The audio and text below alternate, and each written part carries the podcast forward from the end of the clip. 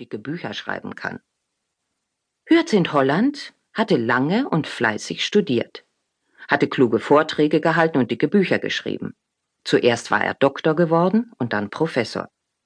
Und schließlich hatte man ihn gebeten, die Leitung des berühmten Dinosauriermuseums in Schlabitz an der Schlabe zu übernehmen.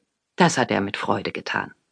Sein Herz und sein Leben gehörten den Dinosauriern, solange er denken konnte. Professor Dr. Hyacinth Holland hatte es bis zu seinem 60. Geburtstag tatsächlich weit gebracht. Er war ein in Fachkreisen geschätzter Wissenschaftler und ein von seinen Studenten bewunderter Lehrer. Er war Direktor des Dinosauriermuseums in Schlabitz an der Schlabe. Er wohnte in einem schönen, geräumigen Haus gleich nebenan. Er hatte eine tüchtige Haushälterin. Und eine Katze und einen Hund hatte er auch. Die Katze hieß Mutzel, der Hund hieß Rex. Den kleinen Stoffdinosaurier aus olivgrünem Samt, den der Professor zu seinem sechsten Geburtstag bekommen hatte, gab es übrigens auch noch. Er war zwar inzwischen etwas schwach auf den Beinen, und oben am Rücken hatte Katie ihn schon einmal gestopft und zweimal geflickt. Man musste sehr vorsichtig mit ihm umgehen. Nicht einmal Lisa und Sebastian durften ihn anfassen. Nur der Professor nahm ihn manchmal behutsam heraus und streichelte ihn mit dem Zeigefinger. Der Morgen seines sechzigsten Geburtstags war nasskalt und trübe. Die Dachrinne gluckerte, der Wind fuhr ums Haus, und die alte Kastanie klopfte mit ihren kahlen Zweigen gegen die Fensterscheiben.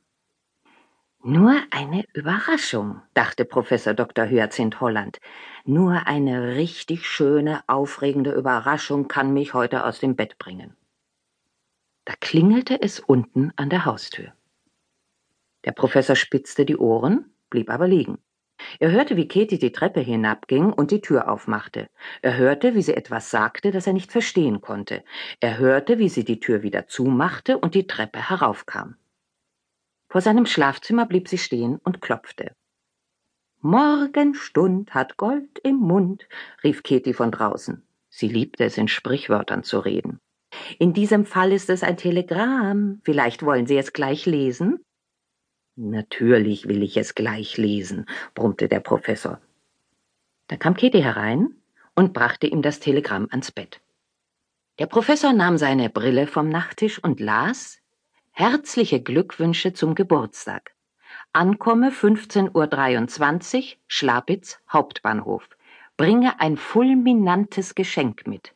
Freue mich schon auf die Schokoladentorte. Dein alter Freund Konrad. Das war wirklich eine schöne Geburtstagsüberraschung. Genau genommen waren es sogar drei. Zuerst das Telegramm, dann der angekündigte Besuch seines alten Freundes Konrad und schließlich das in Aussicht gestellte Geschenk. Fulminant war einer von Konrads Lieblingsausdrücken und bedeutete so viel wie prächtig.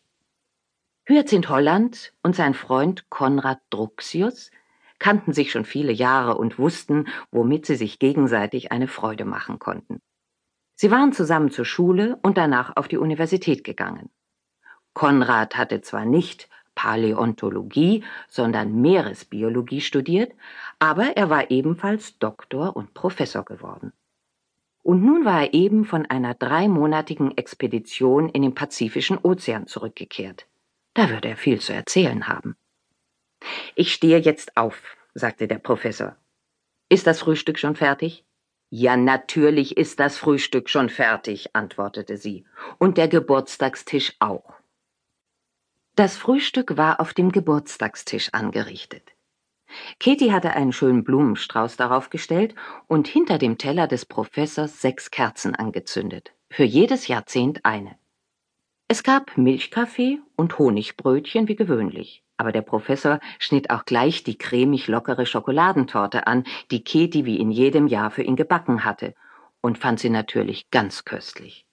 Die selbstgestrickten wadenlangen Socken betrachtete er entzückt von allen Seiten und sagte, man sehe ihnen schon an, dass sie keinesfalls rutschen würden. Nachdem der Professor sich bei Käthe in aller Form bedankt hatte, setzte er sich zum Frühstück. Die Katze Mutzel und der Hund Rex saßen an seiner Seite. Mutzel sah ausgesprochen vorwitzig aus, Rex reichlich wild.